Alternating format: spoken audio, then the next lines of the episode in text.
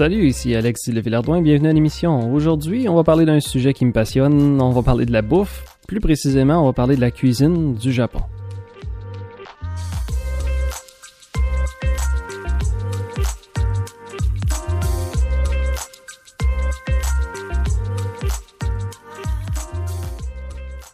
Je vais vous ramener à l'été 2017. C'est là que j'ai décidé d'aller au Japon pour la première fois. C'était un espèce de cadeau que je m'étais offert à moi-même. Moi et mon partenaire de voyage habituel, on s'est dit une fois je vais avoir fini l'université, une fois je vais avoir gradué, on devrait faire un beau voyage pour célébrer ça quoi. Donc à l'été 2017, on est parti pour trois semaines.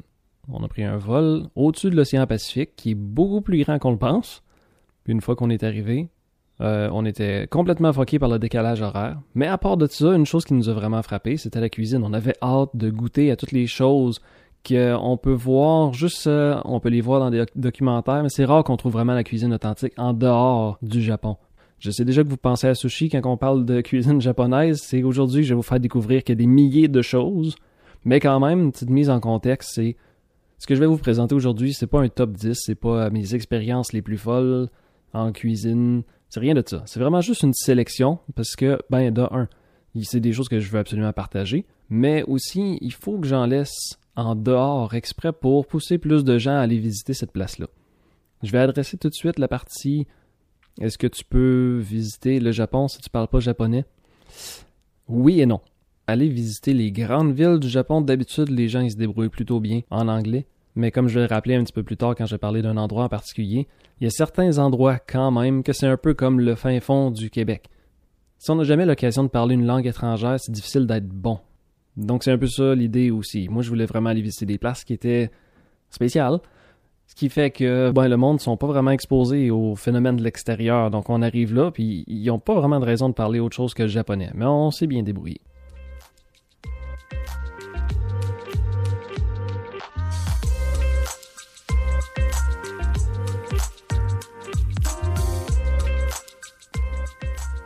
On commence avec un petit principe, ou plutôt une catégorie de restaurants. Si vous écoutez l'épisode par rapport à l'Italie, je dirais que ça ressemble un petit peu. C'est peut-être l'homologue japonais d'une trattoria, qui est une, euh, une, cuisine de famille, on peut dire. C'est plus artisanal. Donc, c'est des restos spécialisés. Ceux-là, au Japon, ça s'appelle izakaya.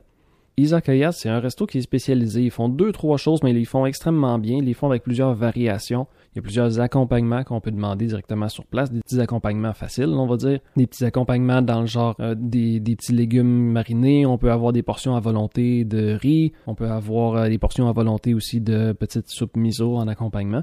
Donc, ça a tendance à être des restaurants qui sont plutôt petits. Quand je dis plutôt petits, là, on parle pas d'une place qui peut avoir jusqu'à 40 personnes. Je dirais plus, c'est entre 4 places et 12 places, peut-être. Ça arrive assez régulièrement que lorsqu'on rentre, le restaurant est fait sur le long. Donc, il va avoir la cuisine qui va prendre la moitié sur toute la longueur, puis l'autre moitié, c'est une rangée de bancs. Donc, on s'assoit directement au comptoir, puis on se fait faire la bouffe directement en avant de nous. C'est ça habituellement le principe d'un izakaya. Donc on va commencer par la place qui s'appelle Takayama. Takayama, ça veut dire grande montagne pour les curieux. Mais nous, ce qu'on est allé manger là-bas, c'est du tempura. Probablement que vous connaissez c'est quoi, c'est quand même assez commun maintenant au Québec ou au Canada. C'est une sorte de friture, mais c'est une friture qui est extrêmement légère. Donc ça fait que on pourrait se convaincre que c'est un peu plus santé, mais c'est surtout que ça, ça, goûte moins la friture tout court. Mais la variété de choses qui peuvent être frites comme ça, c'est vraiment impressionnant. Puis nous, quand on est allé à Takayama, on s'est dit un soir, hein, on devrait essayer de manger du tempura. Fait on va chercher pour une izakaya qui se spécialise en tempura. Donc on est allé voir ça, puis ce qui est le fun quand on va dans des places de même, c'est qu'on peut parler directement aux propriétaires. les propriétaires ont tendance à décrire les choses qui nous servent parce qu'ils peuvent nous les servir directement en avant de nous. Et habituellement, quand on est des étrangers, ils essaient de nous initier tranquillement. Donc ils commencent par nous dire bon, ça c'est une carotte qu'on a fait frire. Ah, maintenant c'est un brocoli qu'on a fait frire. Maintenant ça c'est un champignon ordinaire qu'on a fait cuire. Mais là, maintenant, il va t'amener un champignon local il va te le dire. Ça, c'est, ça a été cueilli dans les montagnes direct ici. Tu fais, ah, ok, parfait. Puis tu manges ça aussi. Puis là, il va t'amener, mettons, une racine de lotus. Si vous n'avez pas vu de quoi ça a l'air, prenez le temps de faire une petite recherche. C'est bien beau, c'est bien bon, ça goûte pas grand chose en fait, mais ça donne une forme qui est bien ben, qui est bien attrayante en fait, c'est très esthétique comme chose. Puis une fois que c'est frit, ça a l'air vraiment beau aussi. Ça peut être une tranche de courge aussi, ça arrive assez régulièrement.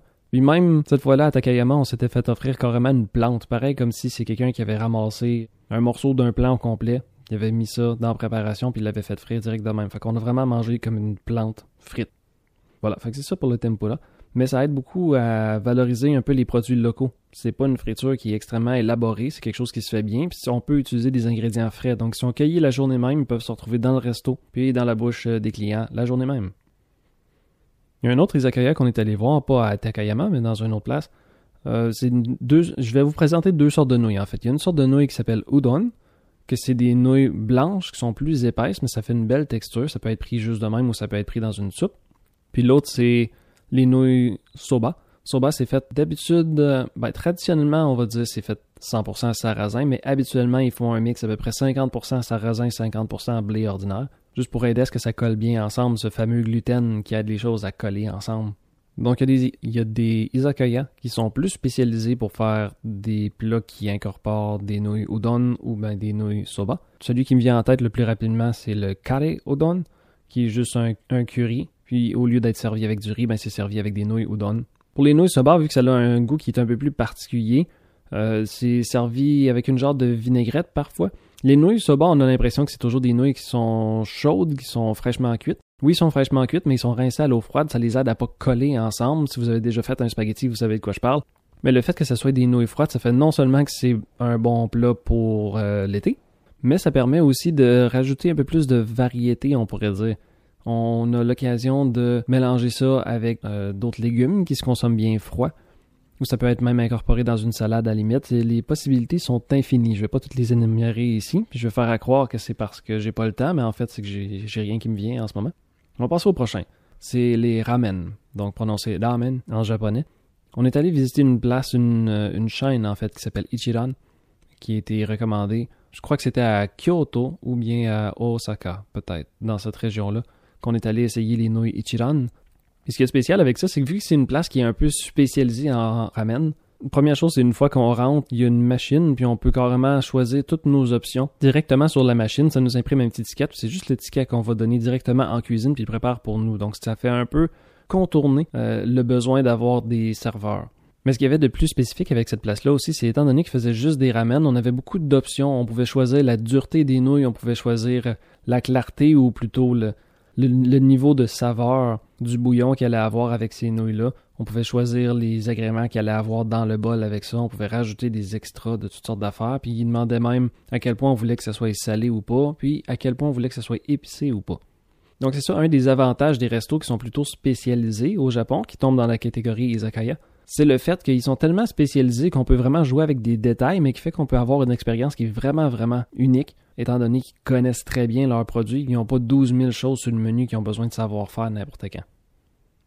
Maintenant, on arrive à un de mes préférés, ça s'appelle Okonomiyaki. Si vous n'arrivez pas à le prononcer au complet d'une shot, je vous comprends très bien. Mais je vais commencer par euh, découper ça en morceaux pour vous aider à comprendre un peu qu'est-ce que ça veut dire. Il y a trois sections. La section O, c'est une section qui est facultative, sauf que pour ce genre de recette-là, c'est toujours ajouté là-dedans. Lorsqu'on met un O, souvent au début des mots, c'est juste pour rajouter quelque chose qui fait un petit peu plus poli, en fait. Je vais vous donner l'exemple de, quand on veut avoir un verre d'eau, on pourrait dire oh mizu, mais le mot mizu tout court, ça veut dire de l'eau. Mais si on dit oh mizu, c'est juste plus poli, si on le demande au restaurant, par exemple. Donc le thé, c'est un petit peu la même chose. Si on veut parler du thé en général, on va utiliser le mot cha. Mais la plupart du temps, lorsqu'on veut en acheter sur une boîte, les sachets de thé, il va être écrit ocha. Juste pour essayer d'y donner une petite, euh, une petite coche plus intéressante. Même chose pour un temple. Si on parle d'un temple bouddhiste, on pourrait utiliser juste le mot Tera, mais si on dit Oh Tera, ça sonne plus respectueux. Puis mon dernier exemple, si on parle de sake, une boisson alcoolisée qui est faite à partir de riz, on pourrait dire Oh sake. Si on demande au restaurant, par exemple, ça devient juste plus poli, ça devient un peu plus euh, normal, on va dire. Donc la première partie de Okonomiyaki, le O, en fait, est facultatif, mais maintenant vous comprenez un peu qu'est-ce que ça veut dire. L'autre section, on a le O, maintenant on a Konomi, Konomi, ça veut juste dire à la façon que vous l'aimez ou bien euh, ce que vous aimez. Ça utilise le même caractère que pour aimer pour dire je t'aime.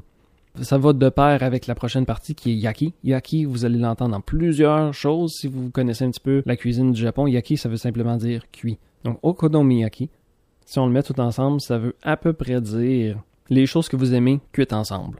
La base de l'okonomiyaki, c'est simplement une préparation qui ressemble à une préparation à crêpe avec quelques petits ingrédients différents là, pour rajouter de la saveur qui fait un peu plus asiatique, qui fait un peu plus japonaise. Sauf que dans la préparation à crêpe aussi, on va rajouter beaucoup de choux hachés. Ce qui fait que une crêpe de même, d'habitude, c'est bien assez pour bourrer quelqu'un. Puis on a deux sauces qu'on rajoute par-dessus. Il y en a une qui est une sauce brune, mais c'est pas une sauce brune comme la sauce brune que nous on connaît. C'est plus une sauce qui est similaire au ketchup, mais peut-être un petit peu plus acide, peut-être un petit peu plus piquante que ça.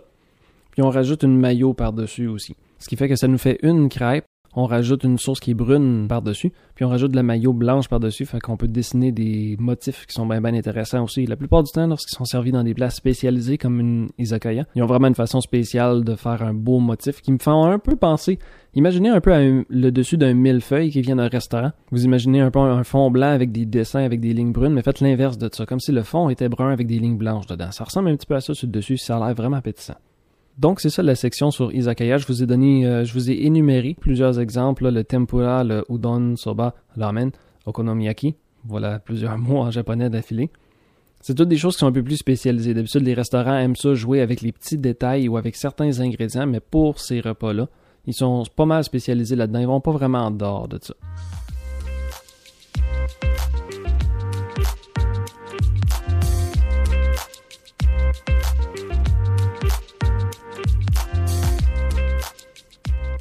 Le prochain qui est à discuter, c'est intéressant parce que j'en ai fait euh, pas plus longtemps que la semaine passée.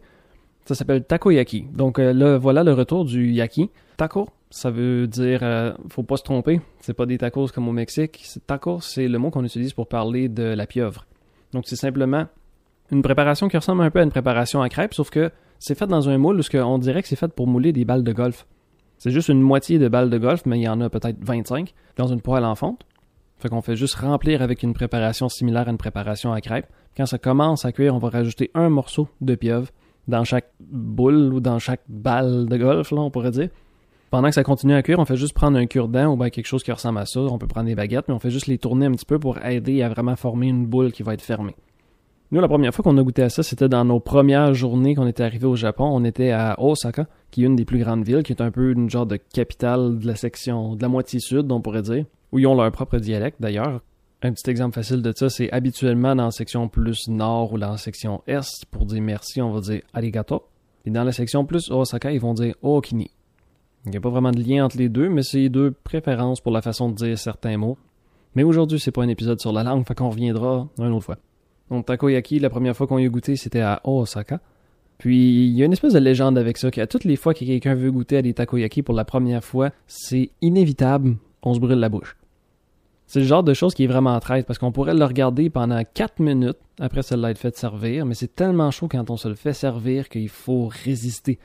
On a réussi à s'en passer lorsqu'on en a fait la semaine dernière, mais c'est parce qu'on le savait. C'est le genre d'expérience qui nous marque. Mais la première fois que tu as envie d'écouter, tu sais pas attendre. On n'arrive pas à attendre assez longtemps. On se dit, ça doit faire au moins quelques minutes, ça doit être rendu presque fret, mais je veux pas le manger fret. Fait que là, t'essayes de le manger, puis paf, tout brûle. Fait que c'est ça l'histoire du takoyaki. C'est quelque chose de vraiment facile. C'est le genre de bouffe qu'on peut ramasser facilement sur le coin d'une rue. C'est souvent vendu sur des genres de petits restos ambulants. Il y en a qui aiment ça se ramasser une crème glacée avec des petites places de même, mais eux autres, ils servent euh, de la pieuvre, comme ça. Donc voilà pour takoyaki. Maintenant, on va se parler de quelque chose que vous allez connaître, mais à moitié. Ça s'appelle kaiten sushi. Kaiten sushi, c'est carrément votre idée des sushis, sauf qu'il y a une petite twist dessus. Vous arrivez dans ce restaurant-là, qui est considéré comme une, classe de resto, on pourrait dire, kaiten sushi. C'est un resto à sushi, mais avec un convoyeur. Je vous explique le principe. Quand vous allez vous asseoir là, souvent vous vous asseyez à un comptoir, encore une fois, un peu le même genre de look qu'une izakaya, mais ça implique aussi un convoyeur. Donc il y a des chefs qui sont là en train de préparer des sushis. Ils vont les mettre dans une assiette, puis après ça, ils vont juste le déposer directement sur le convoyeur, puis le convoyeur fait carrément le tour de la pièce. Donc, tous les sushis qui sont préparés, ils sont préparés devant vous, ou bien dans la même pièce que vous, en tout cas. Puis une fois que c'est préparé, ça fait juste passer en avant de vos yeux. Donc n'importe quelle assiette que vous auriez envie de prendre, vous pouvez la prendre. Puis ce qu'il y a de bien ingénieux là-dedans, c'est que les sushis qui sont préparés, oui, ils vont avoir différents prix. Hein. Si on prend juste quelque chose qui va avoir un omelette sur le dessus d'un morceau de riz, c'est pas le même prix que si on avait un saumon fumé, par exemple. Mais c'est wise la façon que c'est fait, parce que les assiettes ont un code de couleur. Donc on va dire, mettons, les, les assiettes avec un contour bleu, ça vaut une pièce. Les assiettes avec un contour jaune, ça vaut deux pièces, et ainsi de suite. Ce qui fait qu'on peut prendre sur le convoyeur n'importe quel sushi. D'habitude, sont servis à coups de deux. Donc, n'importe quelle paire de sushis, on les mange, puis on empile toutes nos assiettes à côté de nous. Puis une fois que c'est le temps de partir, une fois qu'on n'a plus de place, une fois qu'on est prêt à les payer, on part avec notre pile d'assiettes à la caisse, puis ils comptent combien de chaque sorte, de chaque couleur on a. C'est comme ça qu'ils peuvent calculer le total pour ce qu'on a mangé. La prochaine chose que je vais vous parler, c'est plus pour essayer d'amener un petit changement de perspective Ça s'appelle furikake. La seule chose que ça veut dire, en fait, c'est que c'est un accompagnement pour le riz. Puis je sais qu'il y a un gros stéréotype pour à peu près n'importe où en, Asie, c'est de penser qu'ils sont toujours en train de manger du riz, ce qui est pas nécessairement faux. Mais de leur côté, ils pourraient vraiment rire de nous autres à quel point on mange du pain, puis juste de la farine, puis n'importe quoi qui est fait avec du blé. Nous autres, on est des tripeux de blé, puis les autres sont des tripeux de riz. C'est juste pas la même obsession. Mais pour en revenir au furikake, c'est à peu près n'importe quel mix qui peuvent s'acheter en boîte. J'en ai une juste ici. Puis je vais lire les ingrédients, ça va vous donner une idée de graines de, sésame blanche grillées, poisson séché râpé, sucre, sel, sauce soja, vin de riz sucré, donc du mirin, ça s'appelle extrait de varèche, donc les algues, extrait de levure, algues noires séchées. C'est à peu près ça le genre de choses qu'il y a dedans. On peut en acheter qui sont des mix il y en a un autre que j'aime énormément qui s'appelle le shiso. Parfois c'est juste appelé aoba, mais d'habitude ça s'appelle shiso une fois que c'est séché. C'est drôle parce que ça a une couleur qui est vraiment mauve foncé. Fait que si on rajoute ça sur du riz, on y laisse une coupe de minutes, ça finit par déteindre sur le riz, ça fait une espèce de couleur mauve qui est vraiment intéressante. Ça a un goût qui est bien bien intéressant aussi. C'est un petit peu floral, puis apparemment c'est dans la même famille que la, menthe. Voilà pour le furikake. Lorsqu'on mange beaucoup de riz, lorsqu'on en a à peu près tous les jours, c'est évident qu'on va vouloir rajouter un petit peu de version différentes. Donc, les petits accompagnements qu'on met par-dessus, les choses qu'on saupoudre par-dessus, ça aide à manger du riz à tous les jours. Un peu comme on fait avec nos toasts. Hein. On change la confiture ou bien on change un beurre de pinot euh, croquant pour un crémeux. On essaie d'ajouter un petit peu de variété si on est pris pour manger ça régulièrement. Le prochain qu'on va aborder, c'est la farine mochi et toutes les choses qu'on peut faire avec ça. Mochi, c'est une sorte de riz qui est considéré comme un riz agglutinant. Ce que ça veut dire, c'est que ça forme un peu comme une colle ou ça fait quelque chose il y a une texture qui est bien, bien spéciale, mais en général, quand on veut décrire quelque chose qui a cette texture-là, c'est le mot qu'on utilise en japonais mochi pour dire quelque chose qui est comme rebondissant, qui est un peu ferme, un peu comme ça sera pas appétissant comme euh, similitude que j'essaie de faire, mais ça me fait penser un tout petit peu à du silicone, le genre de ça s'étire, ça rebondit, mais ça tient bien, ça forme jusqu'à temps que si tu essaies de l'étirer trop, là ça snap. Un peu le même principe que ça, mais imaginez que c'est meilleur, que ça peut se manger. Mais à la base, c'est simplement une farine d'une sorte de riz en particulier une chose qui est très très courante, ça s'appelle dango, ou ce qui est extrêmement courant, puis on le voit beaucoup dans des, émissions d'animation japonaises, ils appellent ça euh, Sanshoku Dango. Ça veut simplement dire du dango de trois couleurs différentes. Dango, c'est vraiment facile à faire, c'est moitié farine de riz mochi, moitié un tofu qui est soyeux, un tofu à dessert qu'on appelle habituellement. Faut que ce soit quelque chose qui se mélange vraiment facilement, qui s'écrase avec les mains facilement pour se mélanger avec la farine de riz. Puis on fait juste rajouter un petit peu de sucre. Si on veut vraiment faire le Sanshoku comme tel, qui veut dire trois couleurs, on peut mettre du colorant. Habituellement, euh, on a le rose, le blanc, puis le vert. Le vert, on peut utiliser de la poudre de thé matcha. Fait j'imagine que c'est quelque chose d'autre qui est rajouté à ma liste. Un thé vert, que les feuilles ont été réduites en poussière carrément, à quel point ils ont été broyés, puis qui est incorporé dans un thé. D'habitude, c'est un thé qu'on appelle matcha. On a quand même le mot chat dedans, si vous aviez remarqué. Donc pour la couleur verte, on a de la poudre de matcha. Pour le blanc, ben, c'est juste nature, fait qu'on le laisse comme ça. Puis le rose, il y en a qui mettent des pétales de certaines fleurs qui pourraient donner une petite couleur un petit peu rose, mais habituellement, c'est pareil comme le nature, sauf qu'ils rajoutent un tout petit peu de colorant rouge pour former un rose. Puis c'est un petit dessert. Il y a des sauces qui peuvent être faites avec ça. Je peux vous le dire maintenant comment ça s'appelle. Une sauce qui est habituellement faite avec euh, du sucre puis de la sauce soya. Un peu comme un caramel, mais au lieu d'utiliser simplement du beurre puis euh, du sucre pour commencer à former un caramel, c'est un peu dans le même principe, sauf qu'on utilise du mirin, qui est une genre de vinaigre de riz sucré, qui est beaucoup plus épais parce que c'est épaissi aussi avec du sirop de maïs. On va rajouter un petit peu de sucre ou de cassonade, puis on va mettre de la sauce soya aussi pour former un genre de caramel. On fait juste le faire cuire dans le poêle un petit peu, puis ça va finir par devenir une sauce qui est plus épaisse, puis on peut rajouter ça, on peut mettre ça directement sur le dango. Ça rajoute une petite saveur qui est sucrée, un peu salée aussi, c'est bien bon. Si on fait juste prendre la farine de riz mochi, on la mélange avec de l'eau puis qu'on la fait cuire, des fois on peut la faire cuire au micro-ondes ou ben on peut en faire euh, juste une balle puis la cuire, euh, la faire bouillir dans l'eau. Ça va nous donner une pâte qui fait qu'on peut mettre à peu près n'importe quoi dedans. D'habitude, si on est au Québec, si on est au Canada, la première fois qu'on entend parler de mochi, on entend parler des balles de crème glacée avec du mochi par-dessus. Ça se fait donner le nom général de mochi, mais en fait, c'est juste la pâte qu'il y a dessus, qui est mochi comme tel. Mais c'est quelque chose qu'on peut faire nous autres mêmes. Si vous préparez une pâte mochi, vous pourriez prendre une balle de crème glacée, l'envelopper là-dessus, envoyer ça au congélateur, puis vous auriez vos propres mochi à la canadienne, on va dire. Un mot par rapport à ça, maintenant que j'y pense. Euh, avec la farine de riz on peut faire ce qu'on appelle un daifuku. D'habitude, c'est une pâte de haricots rouges qui est sucrée, puis est enveloppée d'une, d'une pâte de riz mochi. Mais c'est une des choses que à mon partenaire de voyage, il a trouvé que c'était difficile à digérer. Ça peut nous arriver à n'importe qui en voyage. Moi, j'ai une mère qui peut pas manger de gluten. Donc, au point de vue des restrictions alimentaires, le Japon, c'est peut-être pas la... Ça s'est beaucoup amélioré pour les choses qui sont végétaliennes ou végétariennes. Mais en général, c'est un petit peu difficile au Japon de faire enlever ou de faire ajouter des choses sur une commande. Donc, si vous dites, je voudrais avoir un burger, mais au lieu d'avoir un burger euh, avec du pain, il faudrait avoir deux feuilles de laitue à la place, c'est difficile un peu euh, que ça soit accepté. Ils sont extrêmement polis, mais en général, les Japonais essayent de jamais être un dérangement pour personne. Donc, d'aller, comme serveur, aller voir un chef en cuisine pour lui dire de changer quelque chose, ça crée un genre de malaise. D'habitude, les serveurs ont tendance à dire on peut pas vraiment changer la recette, faut que ça soit pas mal exactement comme c'est décrit.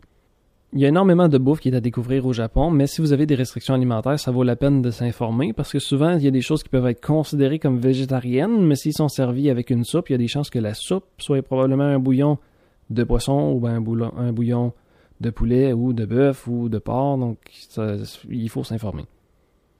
J'en ai un petit dernier à parler ici avant de faire une pause musique, ça s'appelle natto. Natto, c'est des fèves de soja fermentées. Ça lorsqu'on fait fermenter des fèves de soja, ça crée une texture qui est un petit peu spéciale. Ça fait quelque chose qui est un peu filamenteux, on va dire. Mais c'est vraiment pas pour tout le monde. Habituellement, on va mélanger ça. Ça s'achète dans des petits plats. On va mélanger ça avec un tout petit peu de sauce soja puis un petit peu de moutarde. Moutarde ordinaire, moutarde jaune, pas de la moutarde de Dijon. Puis on fait juste mélanger ça vite, vite, vite. Puis ça va créer une texture qui est vraiment spéciale. C'est pas le genre de texture, en fait, qui existe dans la cuisine, qu'on va dire, occidentale. Si on essayait de décrire avec euh, nos, termes en français, ça serait quelque chose comme gluant ou peut-être collant ou j'ai utilisé le mot filamenteux puis ça ressemble à ça un petit peu. Mais si on si on passe par-dessus la partie texture, c'est carrément juste comme manger des bines. C'est un peu comme l'équivalent des, des fèves au lard, on pourrait dire qu'on a ici. Il y en a qui mangent ça pratiquement tous les jours. Et étant donné qu'on les achète, ils sont déjà préparés. C'est pas mal comme ouvrir une canne de quelque chose puis manger le contenu. Il y a beaucoup de monde que c'est la texture qui les arrête, mais une fois qu'on goûte à ces fèves-là comme telles, ça goûte vraiment pas grand-chose. La texture me rappelle un peu les fèves au lard, étant donné que c'est des fèves de quelque chose aussi. Puis à l'odeur, j'ai l'impression que ça a une petite odeur. Ça n'a pas vraiment une odeur de fermenté, mais ça sent un tout petit peu comme le café, je dirais peut-être. Il y a une genre de petite odeur de rôti. En plus j'essaie de le décrire, plus on dirait que ça sonne comme des fèves au lard, mais c'est vraiment quelque chose de différent.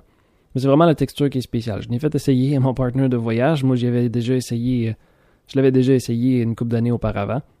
je trouve ça correct. C'est peut-être pas quelque chose que je mangerais tous les jours, mais c'est bon de l'essayer quand même. Puis c'est pratiquement juste un ingrédient. C'est juste fèves de soja, puis ils sont oubliés sur un armoire pendant un bout, puis ça s'appelle natto maintenant.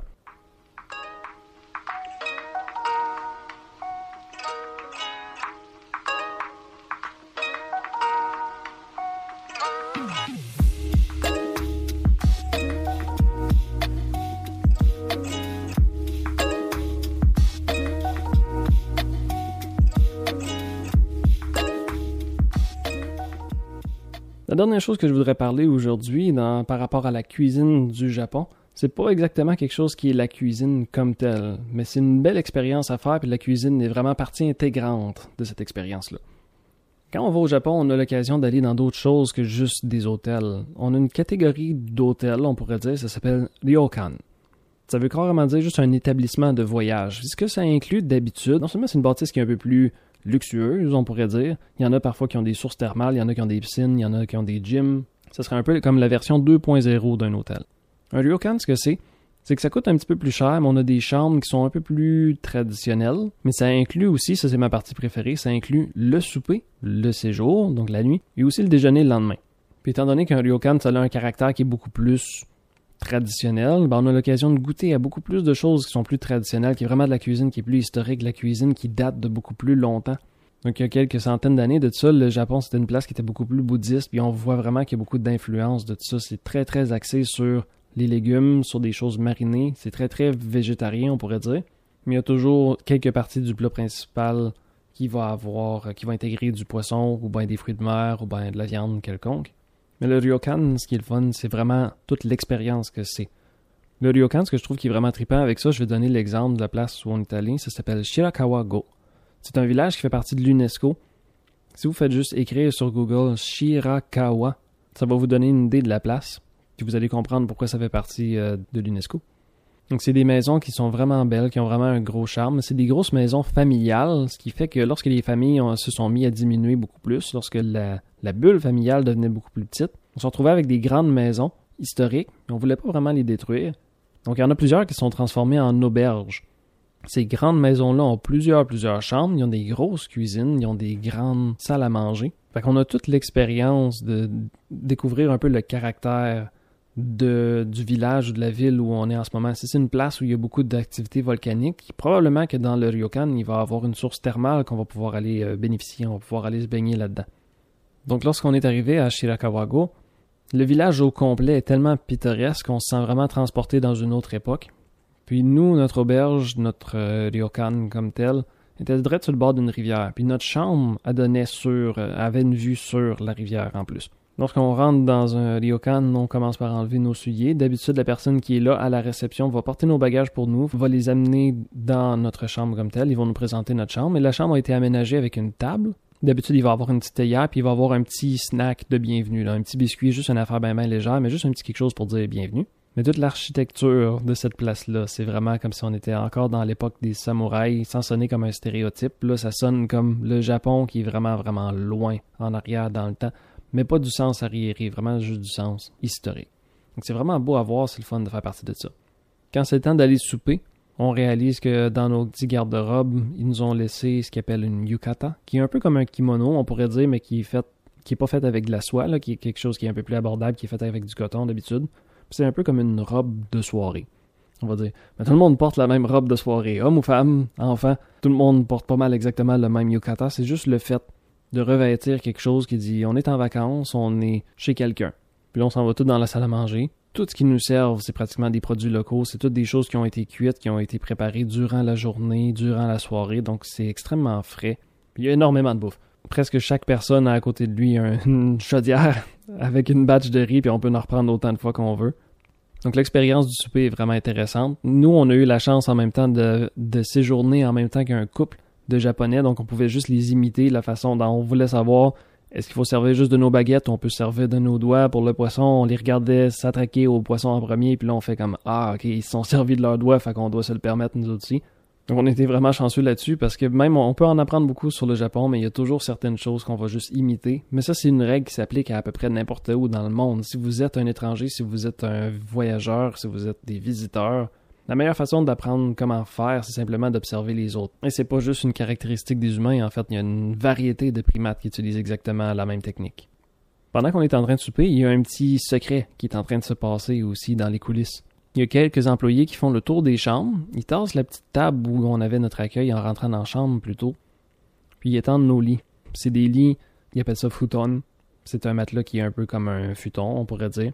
C'est un matelas duveteux, mais il est déposé directement par terre. On dort à terre souvent dans un ryokan. C'est la partie plus traditionnelle de la chose. Mais déjà juste le fait d'avoir un souper qui est vraiment extraordinaire, et d'arriver dans la chambre et de réaliser que la chambre a été réaménagée pour qu'on puisse dormir, c'est une sensation, on se créerait comme au paradis. On se sent vraiment en vacances. Pas vraiment du fait que les gens font plein de choses, font tout pour nous, mais plutôt l'idée qu'on est vraiment accueilli, puis c'est vraiment axé sur... Le séjour au complet est vraiment axé sur l'idée du réconfort et de l'hospitalité.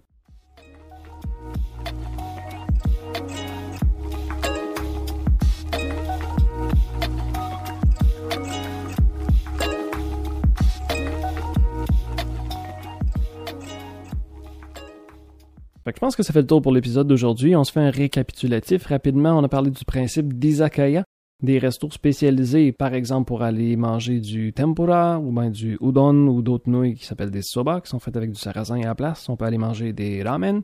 On peut aller essayer l'okonomiyaki. Donc toutes les choses qu'il va y avoir à l'intérieur de cette euh, crêpe-là avec du chou. C'est vraiment là qu'on peut voir de la variété. Il y en a qui ça va être avec du fromage, avec du jambon, avec du bacon, avec euh, tout ce que vous pouvez imaginer. Mais en dehors des izakaya, il y a de la bouffe de rue aussi. Par exemple, on peut s'acheter des takoyaki et se brûler la bouche.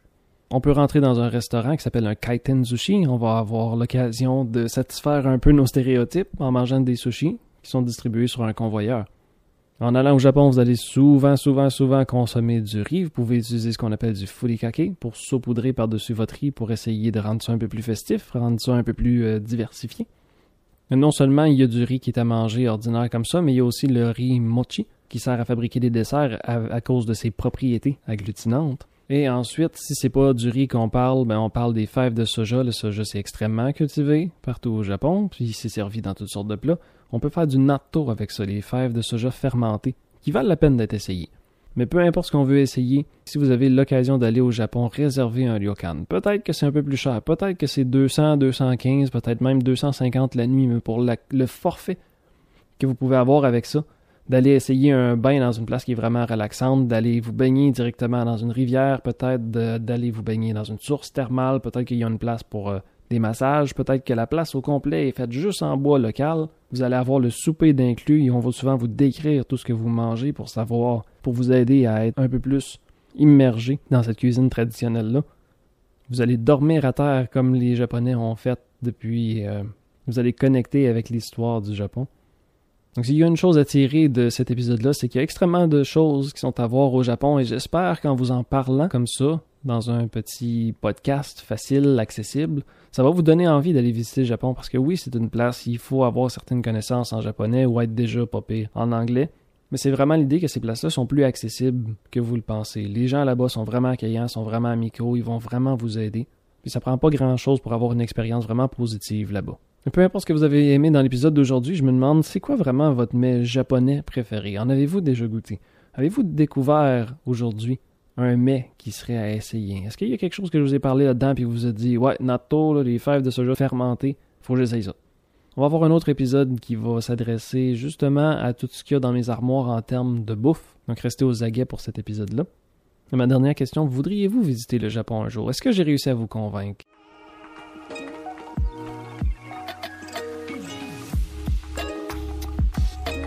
On a l'adresse villardouin.balado à commercialgmail.com pour m'envoyer vos anecdotes, vos commentaires. Si vous voulez m'envoyer une petite insulte, pourquoi pas? Envoyez-les, je suis capable de le prendre. On s'en reparle bientôt, prenez soin de vous.